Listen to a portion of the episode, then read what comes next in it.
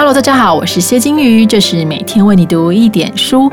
本节目由慈济基金会认养，每天陪你一起向前行。在疫情期间呢，所有的医疗院所都是最辛苦的，尤其是开设专责病房的医院，除了要背负着感染的压力之外，也要安抚病人的情绪。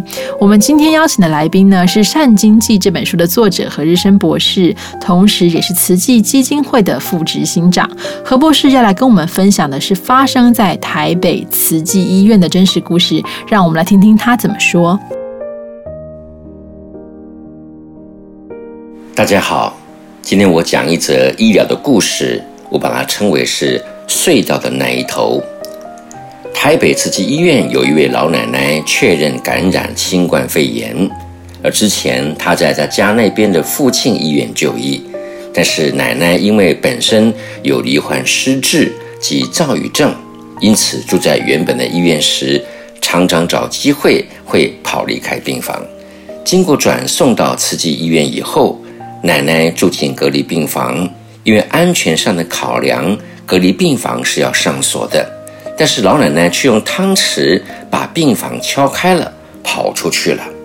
这当然有院内感染的高风险存在。可是因为老奶奶感染了新冠病毒，因此家人也无法来陪伴她。于是奶奶的家人就跟护理师说，他们的妈妈其实只要有旁边一个人陪着，即使不讲话，也会让她感到比较平静。护理师跟医师面对这样的困境，一开始确实感到有点小苦恼，因为总不能每天都指派护理固定坐在病房。于是他们开始想该怎么办才好。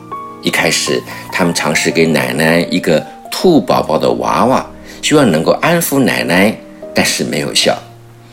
后来经过一番讨论，他们想出一个好方法，找来一个跟人一样大小的填充娃娃，先细心地画上五官，再填充好气体，最后帮着这个娃娃穿上防护衣，并试着放在奶奶的病房里面。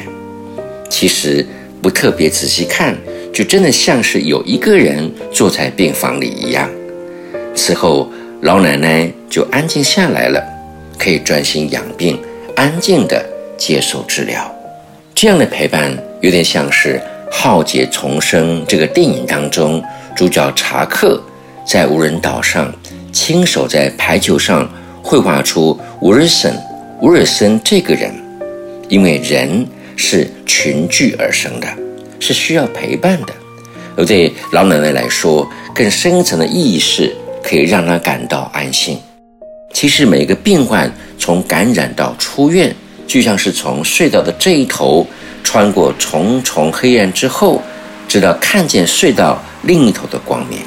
但是，总有一些病患走不出这条黑暗的隧道就走了。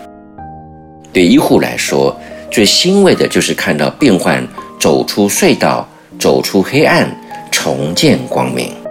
但即使病患走出隧道，医护还是要回到黑暗的隧道里面，继续陪伴重症的病患，冒着被感染的风险，毫无畏惧地面对病毒，与病患经历一场又一场的死亡拉锯。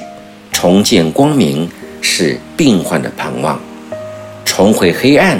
是医护的职责。意大利诗人但丁所著的《神曲》，以第一人称描述自己但丁走入黑暗的地狱中。他不是坠入地狱，而是他知道光明的可贵。因此，但丁要进入地狱，告诉苦于的黑暗中的人何谓光明。他要帮助在黑暗中、在地狱中受苦的人走向光明。但丁并不是困在黑暗中。他是看见光明以后，回到黑暗，给地狱中的人光明的喜悦。在黑暗中的生命，或已忘记光明，或已放弃光明。而但丁从光明世界重回黑暗世界，就是要唤醒他们对光明的盼望。这个描述很贴近新冠疫情期间的医护人员的崇高使命，就像佛教的地藏王菩萨所愿。我不入地狱，谁入地狱？菩萨入苦狱，并不是业力，而是愿力。面对这场造成全球混乱的疫情，我们歌颂医护人员的慈悲、勇气和智慧，就像但丁重回地狱，唤醒大家走出黑暗，迈向光明；就像地藏菩萨入地狱，拯救众生走出地狱。而在这群辛劳付出的医护人员背后，更是有许多的无名英雄在支持着。特别是在疫情升级、三级境界延长的现在，无不都在告诉我们，这场无声的战役还没有结束。在台北慈济医院外，每天都有一群防疫司机在排班，全副武装防疫，等待着运送病患。一整天下来，往往都热得汗流浃背，甚至没有时间喝水、吃东西、上厕所。因为感念这些司机的协助，医院会在特定时间请专人送餐，慰劳辛苦的司机大哥们。不止如此，也有贴心的社区职工暖心帮忙，成为医护坚强的后盾。疫情期间，许多第一线的医护人员必须与病患近距离接触，因此担心自身工作造成家人染疫，就选择外宿或直接。睡在医院当中，长期在台北慈院担任医院职工的严黄斌，听到防疫专责病房护理长提及有一些护理人员提到因床铺太硬，造成睡眠品质不佳，而无法好好休息，因此他特别联系慈济二手辅具平台的志工，准备十二张铺有软垫的折叠式陪病床送往医院。让白衣天使得到充分的休息，迎接每一天辛劳的防疫工作。来自桃园的志工彭正伟，本身在医院担任保全，十分清楚医护人员的辛劳。听到台北慈院有需要支援运送陪病床的任务，就义不容辞地担起责任来帮忙。彭正伟说。COVID-19 的疫情期间，医院的医护、职工、清洁人员，或者是警卫、保全，每一个人都战战兢兢地站在自己的岗位上面。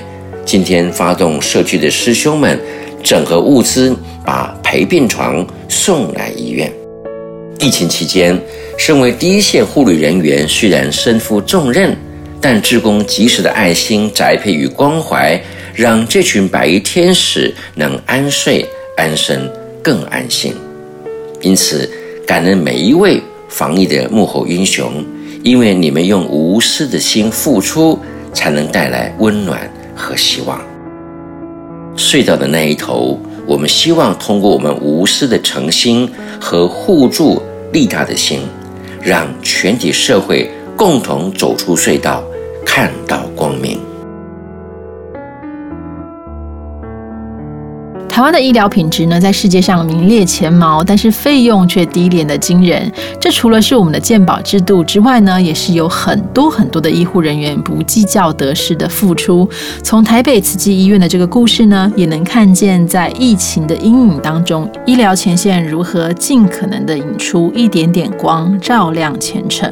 愿所有在疫情当中付出的医疗人员都平安顺利，也希望大家未来在就医看诊的时候，能够多。体谅，多尊重我们辛苦的医疗人员，也不要吝惜你的肯定跟感谢。我们明天见，拜拜。